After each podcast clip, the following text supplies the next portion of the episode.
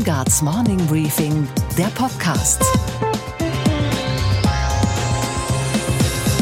Einen schönen guten Morgen allerseits. Mein Name ist Gabor Steingart und wir starten jetzt gemeinsam in diesen neuen Tag, in den Tag danach. Heute ist Mittwoch, der 17. Juli.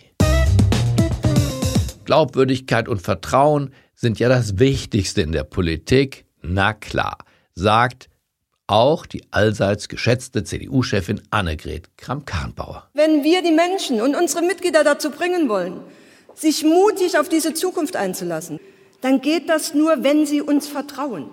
Und dieses Vertrauen müssen wir uns hart erarbeiten.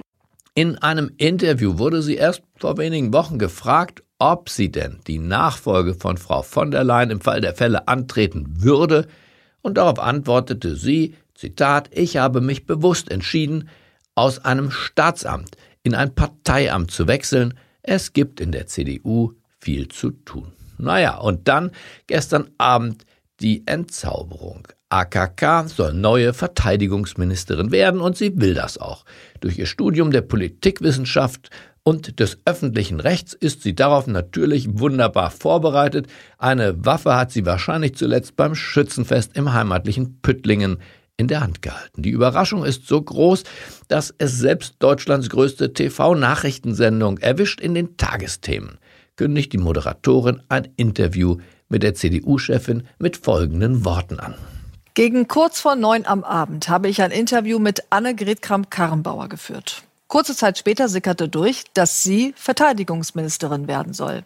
Obwohl Kramp-Karrenbauer mehrmals gesagt hatte, sie wolle kein Ministeramt. Von AKK in dem Interview, das wir Ihnen gleich noch zeigen, dazu nichts. Aber hören wir doch mal rein in dieses Interview. Hallo, guten Abend. Es steht ja wieder eine Veränderung in der Regierung an. Jens Spahn wird Verteidigungsminister und Annette Wiedmann-Mautz Gesundheitsministerin?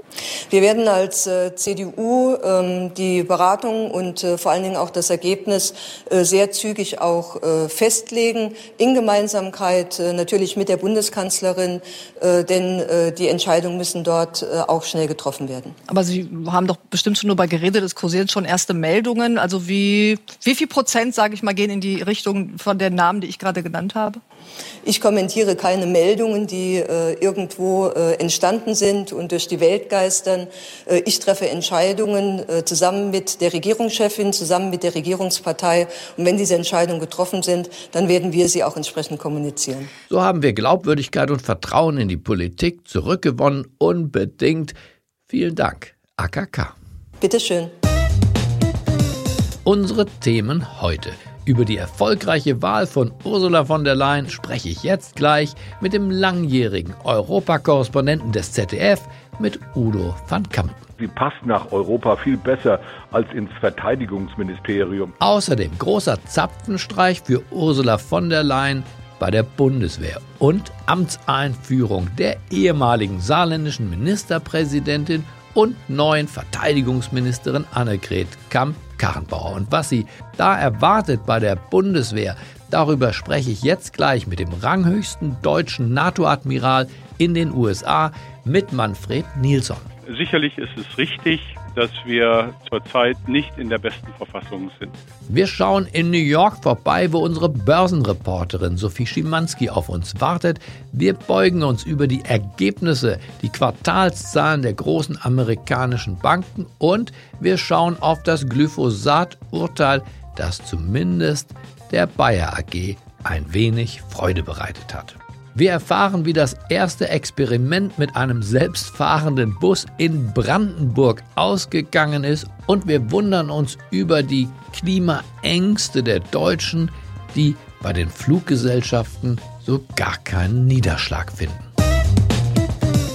Gestern um 9.10 Uhr Ursula von der Leyen tritt vor das Europaparlament. Wenn sie Kommissionspräsidentin werden will, dann muss sie genau jetzt die Rede ihres Lebens halten. Und das genau tut sie auch. Sie spricht Französisch. Je le suis grâce à tous ceux et toutes celles qui ont construit une Europe des valeurs. Sie spricht Deutsch. Die Gründungsmütter und Gründungsväter Europas haben aus den Trümmern und der Asche der Weltkriege ein gewaltiges Werk errichtet.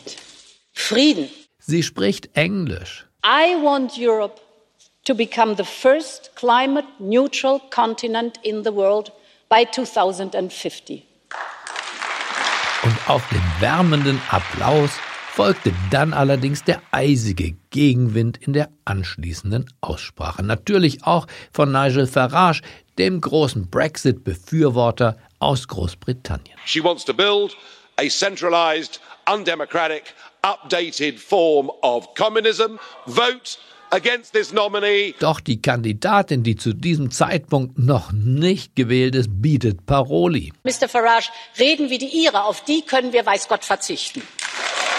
Und auch Jörg Meuthen, der Europaabgeordnete der AfD, bekommt die angriffslustige Seite von Ursula von der Leyen zu spüren. Sie sind noch ganz im alten Denken behaftet, spüren das aber offenkundig nicht.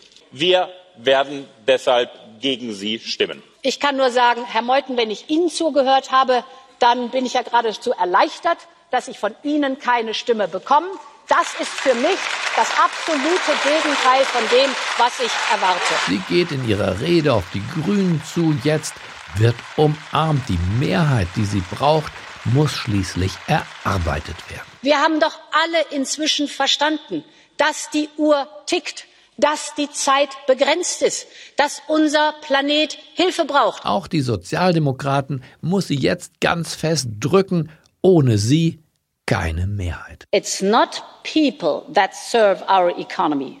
It's the economy that serves our people. Man spürt, wie die anfängliche Ablehnung von SPD und Grünen zu bröckeln beginnt. Und ihr CDU-Parteikollege David McAllister, ein Niedersachse wie Sie, mehr noch, ein Freund der Familie von der Leyen und ehemals der Familie Albrecht, ist sogar bereit, für Frau von der Leyen nicht gerade sein Aktiendepot zu verwetten, aber immerhin doch ins Portemonnaie zu greifen. Ich glaube, sie wird es schaffen und ich würde einen höheren Betrag darauf wetten. Kurz und gut, am Ende geht sie mit neun Stimmen mehr als notwendig aus dem Rennen. Sie ist die erste weibliche EU-Präsidentin. Sie ist auch das die Trophäe am Hosenanzug von Angela Merkel. Ein größeres Geburtstagsgeschenk für die Kanzlerin, die heute übrigens 65 Jahre alt wird, ist gar nicht denkbar. Ursula von der Leyen hat jetzt die Arbeit und Merkel hat den Sieg.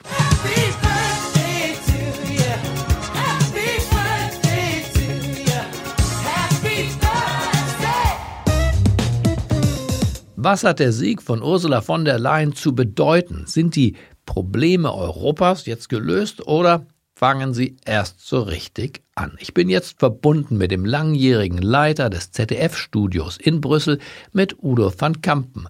Einen schönen guten Morgen, Udo. Hallo, guten Morgen. Ursula von der Leyen hat es geschafft. Alles gut jetzt in Brüssel? Also jedenfalls ist das eine gute Nachricht eben für die Deutschen und ich glaube auch für Europa, denn sie passt nach Europa viel besser als ins Verteidigungsministerium. Und sie hat eine fulminante Rede gehalten, hat also sich beworben und hat Leidenschaft gezeigt. Und ich glaube, das hat auch den Ausschlag gegeben, dass eben das Europaparlament mit Mehrheit zugestimmt hat. Eine knappe Mehrheit, aber Mehrheit, wie sie sagt, ist Mehrheit. Auf der Bühne wurde die von dir zitierte schöne Rede gegeben, aber in der Kulisse gab es auch schon sowas wie einen politischen Mord zu besichtigen, richtig? Ja, ob das jetzt ein politischer Mord ist, ist vielleicht so hochgegriffen. Martin Seelmeier, der Generalsekretär, das ist der mächtigste Mann in der EU-Kommission. Der hat überraschend angekündigt, dass er schon kommende Woche ausscheiden wird. Das hat allgemein überrascht, aber ist natürlich auch ein politisches Signal, ein politisches Signal von ihr. Sie will einen Neuanfang mit neuen Leuten, mit neuen Kräften und sie will sich nicht abhängig machen eben von mächtigen Beamten. Sie hat ja allen alles versprochen, einen Green Deal äh, für die Grünen und Mindestlöhne all überall den Sozialdemokraten. Ist das aus der Position heraus überhaupt leistbar? Also mal eins muss man sagen, die Kommissionspräsidentin oder der äh, Kommissionspräsident, der kann Themen setzen, der kann anstoßen, aber die eigentliche Macht ist und bleibt im Europäischen Rat, das heißt im Kreis der Staats- und Regierungschefs. Das muss man immer wissen. Wer sind denn die Verlierer eigentlich des gestrigen Tages? Wo Gewinner, da auch Verlierer in der Politik? Also ich sag mal, Verlierer sind die Rechtspopulisten, aber man muss auch sagen, auch die SPD und die Grünen, äh, denn sie haben ihre Stimme verweigert und das hat doch für großes Aufsehen gesorgt. Äh, dass äh, die SPD sich in eine Rolle hineinmanövriert hat. Sie sitzen auf dem Baum und wissen nicht mehr, wie sie runterkommen. Und äh, dass sie eben eine deutsche Kommissarin, die so eine gute Vorstellung gegeben hat, eben im Europaparlament, die eine überzeugte Europäerin ist, dass äh, die deutschen Sozialdemokraten äh, die Stimme verweigert haben, dass die Mehrheit der Fraktion der Sozialisten sie gewählt hat. Die SPD ist eben die 16 SPD-Abgeordneten, die waren völlig isoliert in Brüssel und das wird auch noch politische Nachwirkungen haben. Also da gab es viel, viel Kopfschütteln. Wenn der Pulverdampf sich verzogen hat, wird man wahrscheinlich etwas nüchterner auf die Ereignisse schauen. Mich interessiert vor allem, Udo, was wird wirklich anders unter Ursula von der Leyen, als es unter Jean-Claude Juncker war? Also ich glaube, dass sie einen anderen Stil fahren wird und dass sie vielleicht auch die Chance hat, auf die osteuropäischen Länder zuzugehen in ihrer Art und dass sie versuchen wird, eben wieder mehr Geschlossenheit in der Europäischen Union eben zu erreichen. Da haben sich ja einige Länder wie die osteuropäischen Länder, allen voran Ungarn, Polen, Tschechien, gegen jede Aufnahme eben von Flüchtlingen ausgesprochen. Da wird sie versuchen, mit einem anderen Politikstil vielleicht die wieder einzufangen und da vielleicht äh, Kompromisse zu erreichen. Das wird eben ein ganz anderes Klima werden in, in Brüssel durch sie und äh, ich glaube, das sollte man optimistisch sein. Bei mir ist jetzt die Journalistin Josie Müller aus dem Morning Briefing Team. Einen schönen guten Morgen, Josie. Guten Morgen, Gabor. Ich habe dich vorhin so fleißig Zeitung lesen sehen. Gibt es irgendwo einen originellen Kommentar oder eine tolle Überschrift, die wir unbedingt kennen sollten? Ja, nur wenn du das hier originell findest. Wunderbar, Ursula, so titelt die Bild heute. Chefredakteur Julian Reichelt schreibt dazu, Nirgendwo wirkt Politik abgehobener und entkoppelter als in der Hauptstadt der EU. Ursula von der Leyen hat nicht viel Zeit, Brüssel zu verändern, bevor Brüssel sie verändert. Spiegel Online spricht von Vollbremsung plus Kehrtwende. Ursula von der Leyen ist gewählt und ein riskantes Manöver ist es für die CDU-Chefin aber auch wohl ihre letzte Chance. Ein Blick in die Frankfurter Allgemeine hier kommentiert Redakteur Nikolas Busse. Das Europäische Parlament ist über seinen Schatten gesprungen. Sie ist in mehrfacher Hinsicht ein Bruch mit dem, was lange Zeit üblich war. Ein beeindruckender Beleg dafür, wie die Zusammenarbeit in der EU historisches Misstrauen abgeschliffen hat. Josie, sag doch mal, was denken, fühlen und vor allem schreiben eigentlich unsere ausländischen Kolleginnen und Kollegen? Ja, die Briten lesen im Guardian von der Leyen's Gegnerschaft schmolz dahin während ihrer 30-minütigen Rede am Morgen. In Frankreich erzählt Le Figaro die Geschichte der Ursula von der Leyen, einer guten, aber ungeliebten Schülerin. Und die Liberation, Frankreichs linksliberales Blatt, schreibt, der Kontrast zwischen der energischen 60-jährigen Frau und ihrem Vorgänger, der nur wenige Jahre älter ist, ist frappierend. Jean-Claude Juncker scheint vorzeitig gealtert, während Ursula von der Leyen sich mit makelloser Eleganz erwies. Okay, klingt ja alles ein bisschen staatstragend, Josie, aber was bitte war in den sozialen Netzwerken los?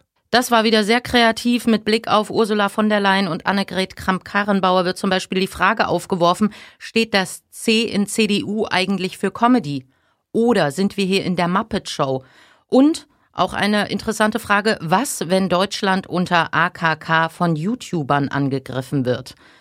SPD-Politiker Johannes Kaas äh, ist nicht zu Scherzen aufgelegt. Die Stimme des Seeheimer Kreises zeigt sich auf Twitter schockiert. Er schreibt, das mag ich nicht glauben, das hat die Bundeswehr nicht verdient.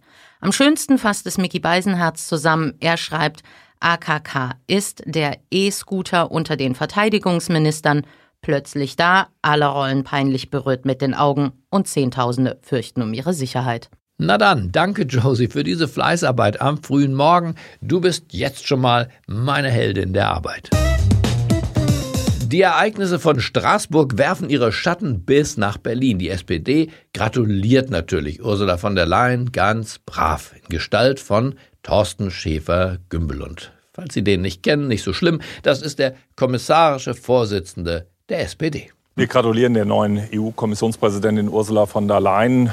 Eine Mehrheit des Europäischen Parlaments hat sie gewählt Und ich wünsche ihr eine glückliche Hand bei der Bewältigung der anstehenden großen Aufgaben, die jetzt vor uns liegen. Klingt so, als hätte man tatsächlich ein bisschen in den Kreidetopf gelangt. Und auch von der Leyen, die frisch gebackene Kommissionspräsidentin, will mit der SPD jetzt nicht weiter streiten.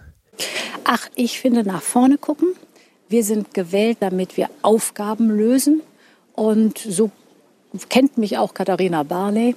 Und äh, deshalb bin ich ganz sicher, dass es auf die Dauer gelingen wird, auch die Sozialdemokraten auf Deutschland, aus Deutschland zu gewinnen, sich hinter die gemeinsame europäische Idee zu stellen. Ganz anders geht Annegret Kramp-Karrenbauer zur Sache in dem eben schon angesprochenen Tagesthemeninterview von gestern Abend, denn sie sieht durchaus Gesprächsbedarf. Also wir werden das ganz sicherlich äh, mit dem Koalitionspartner noch einmal besprechen. Ich habe im Übrigen auch in, der, in den Tagen jetzt zu dieser Entscheidung das auch immer wieder im Austausch mit dem Verantwortlichen der SPD sehr, sehr deutlich gemacht. Vor allen Dingen die Kampagne, die gefahren wurde in Brüssel, das Pamphlet, das dort verteilt worden ist, und ehrlich gesagt, die Sozialdemokraten müssen jetzt den Bürgerinnen und Bürgern in Deutschland erklären, warum sie an diesem Tag für jemanden aus der eigenen Regierung, aus der Großen Koalition nicht die Hand heben konnten. Das ist das Problem der Sozialdemokraten. Darauf haben die Bürgerinnen und Bürger einen Anspruch, das zu wissen. Also so funktioniert Arbeitsteilung. In Brüssel wird gekuschelt, in Berlin etwas schärfer geschossen. Die Große Koalition hat sich gestern wieder ein paar deutliche Meter in Richtung ihres eigenen Familiengrabes bewegt. Und wer darüber traurig ist heute Morgen, der ist selber schuld. Die Bundeswehr hat 181.377 aktive Soldatinnen und Soldaten und ab heute eine neue Chefin. Und was hat diese neue Chefin dort eigentlich zu erwarten? Alle sprechen immer vom Schleudersitz der Bundeswehr, aber vielleicht ist das schon zu dynamisch gedacht. Eine ziemlich müde Truppe hat man manchmal den Eindruck, wenn man an die Flugbereitschaft denkt, die nicht fliegt, an die U-Boote, die nicht tauchen wollen und die Hubschrauber, die nicht abheben. Aber wie steht es wirklich um dieses Großunternehmen inmitten der Bundesrepublik. Das bespreche ich jetzt mit einem Mann, der seit 46 Jahren bei der Bundeswehr arbeitet und sich von ganz unten nach ganz oben gearbeitet hat. Admiral Nilsson ist der ranghöchste deutsche NATO-Admiral in den USA. Er ist in Norfolk, das liegt in Virginia, stationiert. Da hat die NATO ein Hauptquartier und wir haben gesprochen über den Zustand der deutschen Truppe, über ihre Ausrüstung, naja, und über das, was die neue Verteidigungsministerin zu erwarten hat. Einen schönen guten Morgen. Ich begrüße den ranghöchsten deutschen NATO-Admiral in den USA, Manfred Nilsson. Guten Morgen, Herr Steingart. Herr Nilsson, die Bundeswehr steht schon wieder vor einem Amtswechsel, jedenfalls was die politische Führung angeht. Großer Zapfenstreich ist angemeldet. Was sagt uns das über die Bundeswehr oder anders gefragt, wie beurteilen Sie den Zustand unserer Streitkräfte? Ja, der große Zapfenstreich ist erstmal ein Indiz dafür, dass wir wieder mal einen Wechsel an der Spitze des Verteidigungsministeriums haben. Insgesamt, und ich glaube, in den letzten Tagen war vieles über den Zustand der Bundeswehr in den Zeitschriften an Kommentaren, insbesondere vom Werbeauftragten, zu lesen. Es ist vieles auf den Weg gebracht worden, aber es dauert noch Zeit. Die Bundeswehr geht auf dem Zahnfleisch, sagt Herr Kujat vom Lodenmantelgeschwader der ehemaligen.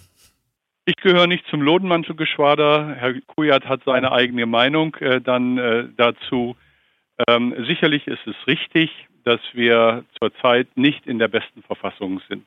Aber ob wir wirklich auf dem Zahnfleisch gehen, das muss ich äh, seiner Beurteilung überlassen. Es gibt ja jährlich so einen Bericht, der heißt zur Materiallage der Hauptwaffensysteme der Bundeswehr. Und der wurde jetzt erstmals als geheim eingestuft.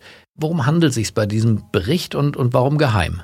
Ich weiß nicht, warum er. Ich arbeite jetzt äh, geheim eingestuft worden ist. Ich arbeite jetzt hier in der NATO in äh, Norfolk, Virginia. Der Bericht selbst ist mir in groben Zügen im Kern bekannt. Die Materiallage ist deutlich verbesserungsbedürftig.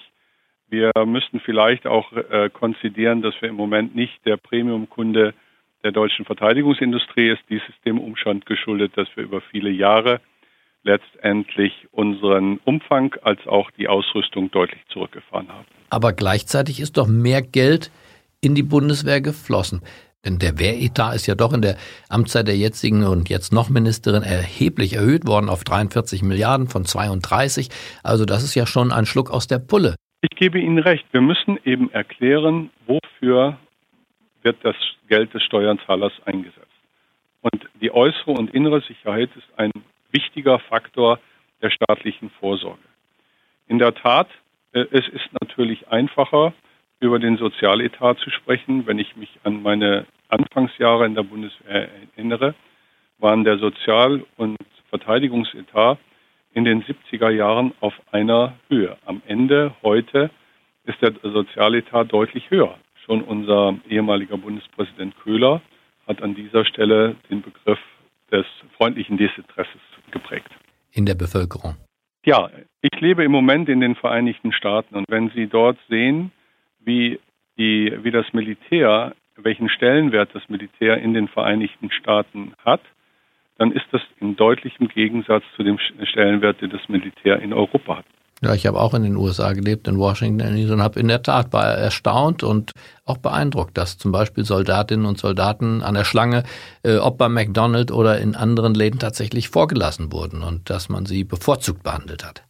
Also ich muss Ihnen ganz sagen, ich, ich habe da manchmal ein Problem damit. Ähm, wenn ich zum Beispiel das Flugzeug benutze, ja. sollen ähm, Soldaten in Uniform vor behinderten Menschen und Familien mit kleinen Kindern einsteigen. Das ist außerhalb meiner Vorstellungskraft, das ist auch außerhalb meiner mhm. Erziehung und auch außerhalb äh, meiner äh, Persönlichkeit. Aber in der Tat, es ist so. Aber ich sage Ihnen auch, es ist, tut manchmal auch schon gut, wenn Sie in Uniform durch die Stadt gehen und Menschen auf Sie zukommen, Ihnen die Hand schütteln und sagen, thank you for your service. Sie sind ja seit 2016 Deputy Supreme Allied Commander Transformation in Norfolk, also im strategischen Headquarter der NATO. Also Sie kümmern sich praktisch um die, um die Kriege der Zukunft und damit auch um die Verteidigungsfähigkeit des westlichen Bündnisses im Falle von Kriegen, die womöglich mit U-Booten und Panzern und Kampfgeschwadern gar nichts mehr zu tun haben. Wir kümmern uns um die Möglichkeiten, äh, die äh, sich heute technologisch bieten, um möglicherweise, wenn wir über, über Waffensysteme sprechen, wie Panzer, Flugzeuge und Schiffe, darüber nachzudenken, ob zum Beispiel Drohnen oder andere technische Möglichkeiten oder auch die Zusammenarbeit mit der Industrie, wenn ich an die demografische Entwicklung in Europa gerade denke, ob wir das für den militärischen Bereich adaptieren können. Und sagen Sie mal, ich habe neulich ein Video gesehen, dass es möglich ist, äh, da ging es in dem Video um Waffensysteme, die auch verkauft werden, dass ein Drohnenangriff möglich ist auf ein Land, ohne dass ein einziger fremder Soldat den Boden des angegriffenen Staates berührt. Ist sowas denkbar? Die Technologie ist verfügbar. Und die Frage ist letztendlich, wie nutzen wir diese Technologie? Für uns ist immer wichtig, dass am Ende auch, wie das so schön heißt, the man in the loop sein muss, also der Mensch die abschließenden Entscheidungen äh, trifft. Ähm, in der Tat bieten Drohnen heute vielfältige Möglichkeiten. Drohnen können mit Sicherheit zu einem gewissen Prozentsatz auch Menschen ersetzen. Denn äh, Drohnen unterliegen nicht der Arbeitszeitrichtlinie. Drohnen brauchen keinen Urlaub. Sie können länger dort stehen und sie sind auch deutlich preiswerter als bewaffnete Systeme. Vielleicht auch skrupelloser. Drohnen sind, solange der Mensch am Ende die Entscheidung trifft, sind Drohnen technische Werkzeuge wie Panzer, Flugzeuge und Schiffe. Dann bedanke ich mich für diese Analyse und diese Einschätzung unserer Truppe und ihrer Kampfkraft und wünsche einen fröhlichen Tag in Norfolk, Virginia. Vielen Dank, Herr, Herr Nilsson. Ja, Herr Steingart, herzlichen Dank. Danke. Und was war heute Nacht an der Wall Street los? Und damit gehen wir nach New York zu unserer Börsenreporterin Sophie Schimanski. Einen wunderschönen guten Morgen, Sophie. Guten Morgen aus New York. Das ist die Woche der amerikanischen Großbanken. Die legen alle ihre Ergebnisse vor. Citigroup hat schon die Erwartungen übertroffen. Jetzt zieht JP Morgan nach. Auch hier verdient man erheblich mehr, als die Analysten erwartet hatten. Sophie, wie erklärst du dir die momentane Stärke der amerikanischen Banken, wo ja bei uns in Frankfurt eher gelitten wird? Ja, natürlich haben die höheren Zinsen geholfen. Und es ist unter anderem mal wieder das Geschäft mit den Amerikanern, das gut gelaufen ist. Die haben mehr mit Karte gezahlt und mehr Kredite aufgenommen. Nur Gabor, vertun wir uns nicht. Alle Banken, von denen wir bislang gehört haben, haben gewarnt. Die sinkenden Zinsen werden an den Margen nagen und auch äh, die größte Bank JP Morgan Chase hat ihren Ausblick auf 2019 nach unten hin korrigiert. Bei der Bayer-Aktie ging es ja gestern nach oben, weil ein amerikanischer Richter auf einmal einen etwas sanfteren Ton angeschlagen hat. Du weißt schon, es geht um Glyphosat und auf einmal sind nicht mehr diese gigantischen Schadensersatzforderungen im Raum, sondern gemäßigtere Summen. Heißt das, Sophie, dass die Investoren jetzt davon ausgehen, die Bayer AG ist aus dem Gröbsten raus? Es hilft auf jeden Fall ungemein. Auch wenn oder gerade weil noch Tausende von Verfahren anstehen. Und äh, auch wenn Bayer bzw. Ex-Monsanto Schuld zugesprochen wird, es hilft natürlich, wenn die Schadensersatzzahlungen geringer ausfallen als die von Analysten erwarteten 15 Milliarden Dollar. Okay, Gabor. Und was hat dich heute Morgen wirklich überrascht? Dass wir Deutsche gar nicht weniger fliegen. Trotz Klimadebatte Fridays for Future und den Grünen im Höhenflug. Die Fluggesellschaften jedenfalls und auch die Flughäfen melden tatsächlich politisch sehr unkorrekt keine Rückgänge. Ganz im Gegenteil. Sie rechnen zum Beispiel in München und auch in Berlin mit neuen Passagierrekorden für dieses Jahr. Und Lufthansa und EasyJet melden mehr Passagiere als je zuvor. Wir lernen. Der Greta-Effekt wirkt, aber offenbar vor allem in den Medien. Und was, Gabor, geht eigentlich gar nicht? Dass der erste selbstfahrende Bus in Brandenburg gleich am ersten Tag einen Unfall hat. Laut Polizei fuhr der kleine Roboterbus seine Premierenrunde durch das schöne Wusterhausen, ein wirklich niedliches Städtchen mit gut 6000 Einwohnern. Aber diesem Experiment der künstlichen Intelligenz wurde ein jähes Ende gesetzt, als der Bus ohne Fahrer mit einem Auto mit Fahrer aneinander geriet. Der Autofahrer hatte sich irgendwie verschätzt und schrappte den Bus, der daraufhin vorschriftsmäßig und automatisch stoppte. Die Technik funktionierte also einwandfrei. Das Problem war der Mensch, denn den hat die digitale Revolution irgendwie vergessen. Ich wünsche Ihnen einen kraftvollen Start in diesen neuen Tag. Bleiben Sie mir gewogen. Es grüßt Sie auf das Herzlichste. Ihr Gabor Steingart.